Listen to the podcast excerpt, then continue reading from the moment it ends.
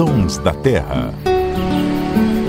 Olá, seja muito bem-vindo ao podcast do Terra da Gente, em parceria com a Rádio CBN. Eu sou Marcelo Ferri, repórter do Terra, e aqui comigo estão minha colega Ananda Porto. Tudo bom, Ananda? Tudo bem, Ferre? É sempre bom estar aqui com vocês nos Sons da Terra. Oi, Marcelo. Oi, Ananda. E um oi especial aí para todo mundo que está nos ouvindo aqui nos Sons da Terra. E aí, quem adivinhou quem é o dono dessa voz estridente?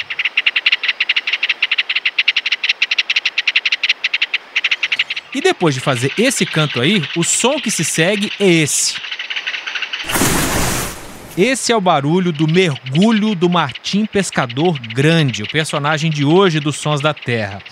Ananda, primeiro descreve como é essa ave pra gente. Olha, o Martim Pescador, ele é uma ave muito singular, assim. Eu acho que quando a gente identifica um martim pescador, né, tem cinco espécies no Brasil, mas quando a gente identifica o perfil dele, é difícil confundir com outra ave, né?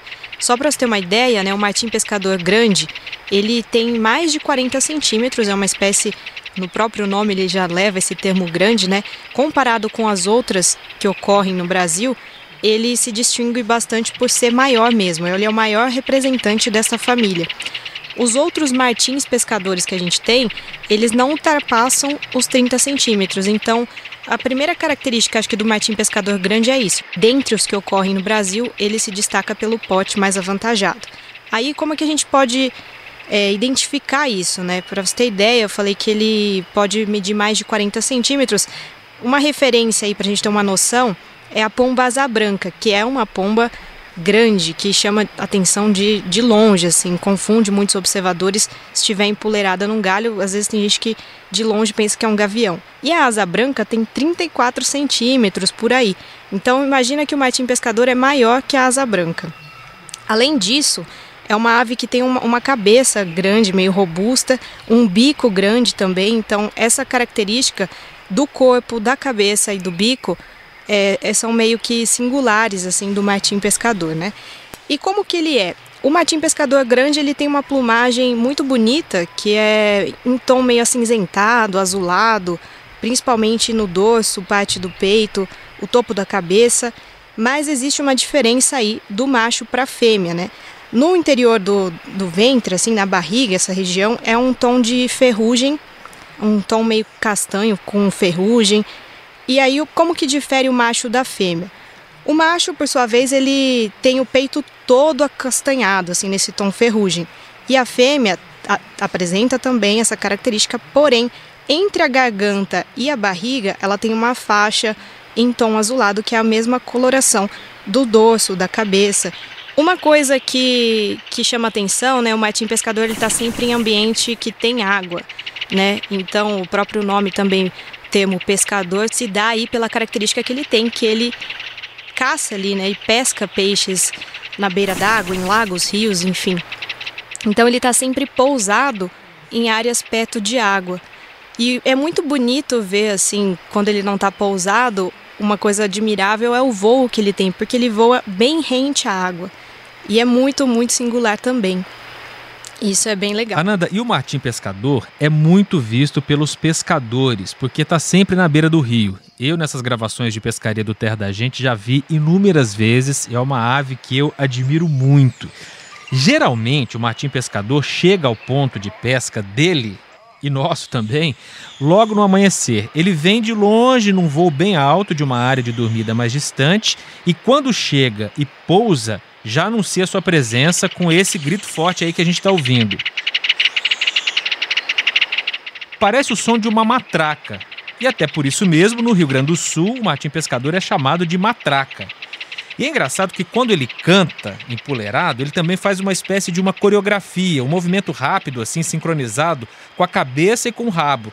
Isso serve para afastar outros martins pescadores que sejam concorrentes né, no seu território ou com a função de alarme quando tem alguma coisa estranha por perto. O martim pescador Luciano Lima é solitário, né, na maior parte do ano, mas quando as águas baixam, ele encontra o seu par para acasalar e fazer o ninho. Eu nunca vi ninho de martim pescador. Aonde que é? Exatamente, Marcelo. Mesmo você tendo pescado muito aí na beira do rio, para encontrar o ninho do martim pescador tem que estar tá muito atento, porque ele faz o ninho dentro da terra. Ele escava os barrancos, geralmente na beira do rio, e às vezes essa, essa galeria que eles fazem pode ter até quase 3 metros de comprimento, comumente mais de 2 metros. E no final dessa galeria eles fazem uma câmara onde eles colocam os ovos. E é bem interessante a estrutura dessa galeria que meio que eles vão fazendo algumas curvas para não permitir que alguém ou que o predador veja lá da entrada do ninho o que, é que tem no fundo. Então é, é, é uma galeria Não é à mais toa que essas... eu nunca vi o ninho do Martim, né? Não, não é à toa que você nunca viu, porque ele é bem escondido. Esses são esses buracos do barranco. Tanto o macho quanto a fêmea ajudam na, na, na escavação desse buraco. É interessante que às vezes eles têm turnos aí de 5 minutos de escavação, não é, eles não começam a fazer e vão fazendo é, sem parar, vamos dizer assim. Eles é, é se revezam aí em turnos para escavar. É, e aí no final dessa cavidade eles colocam os ovos. O filhote de martim pescador, é, como a maioria dos filhotes de, de aves de cavidade, ele nasce bem, bem parecendo um dinossaurinho, assim, sem pena nenhuma.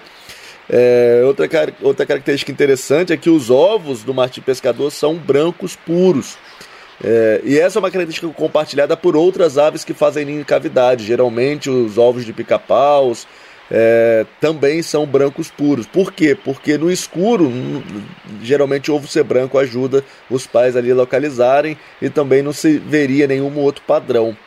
É, uma coisa interessante é que o Martim Pescadores, a gente sabe hoje que eles são uma família à parte aí, mas eles são uma família irmã da família composta pelas juruvas, é, pelo udu, é, que são essas aves aí que talvez os observadores de aves conheçam mais. E uma característica super interessante compartilhada entre essas duas famílias é que a família da juruva e dos udus também faz ninho em cavidades, mesmo sendo aves aí relativamente grandes, no caso da, da do udu e, e da juruva, né? Mas certamente o ancestral em comum deles também fazia ninho em cavidade. E são aves igualmente belíssimas, né? São lindas. Eu são Martim Pescadores estão entre os meus grupos de aves aí favoritos. Ah, em muita pescaria, às vezes eu me distraio. Se eu esqueço do peixe, fico observando o Martim Pescador. Já levei muita bronca de piloteiro, guia de pesca, porque não estava prestando atenção no peixe.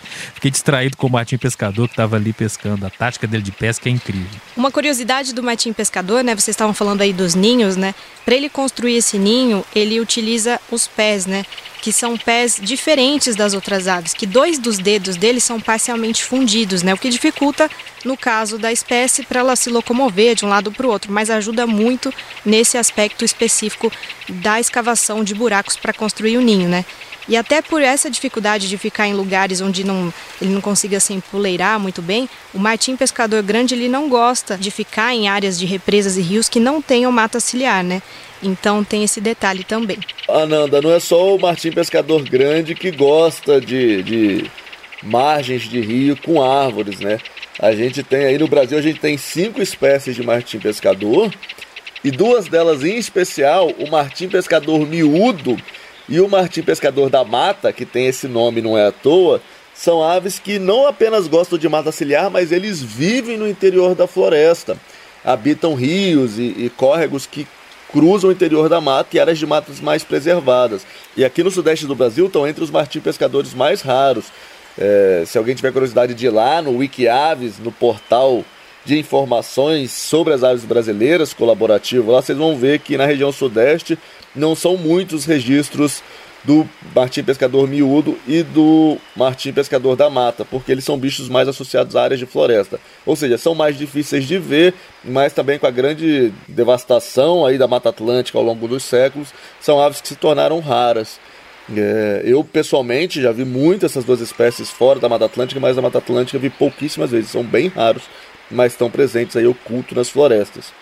E outra característica super interessante dos martim pescadores, a gente costuma dizer que o Brasil é o país dos passarinhos, mas no caso dos martins pescadores aí existem outros países e outras regiões no mundo que são muito mais ricas em espécies. Existem cerca de 120 espécies de martim pescadores por todo o mundo é, e a maior parte delas está concentrada na Oceania e na Ásia. E é muito interessante que muitos desses martim pescadores não são pescadores nem gostam muito de água. Então, por exemplo, uma ave super famosa, esse canto que você está escutando aí agora, ó, certamente você já escutou esse canto em filmes, quando aparece uma floresta, principalmente quando se fala um pouco da Austrália. Esse é o cucaburra, que faz essa gargalhada aí. E o cucaburra é uma espécie de martim pescador. Não existe no Brasil, o bicho da Austrália, mas ele é uma espécie de martim pescador. E você tem algumas espécies que são ultra coloridas e várias espécies não se alimentam de peixes, se alimentam de insetos, até de pequenos vertebrados, como lagartinhos, anfíbios, e vivem no interior e nas copas de floresta, às vezes até em áreas mais secas. Cucaburra de áreas mais secas.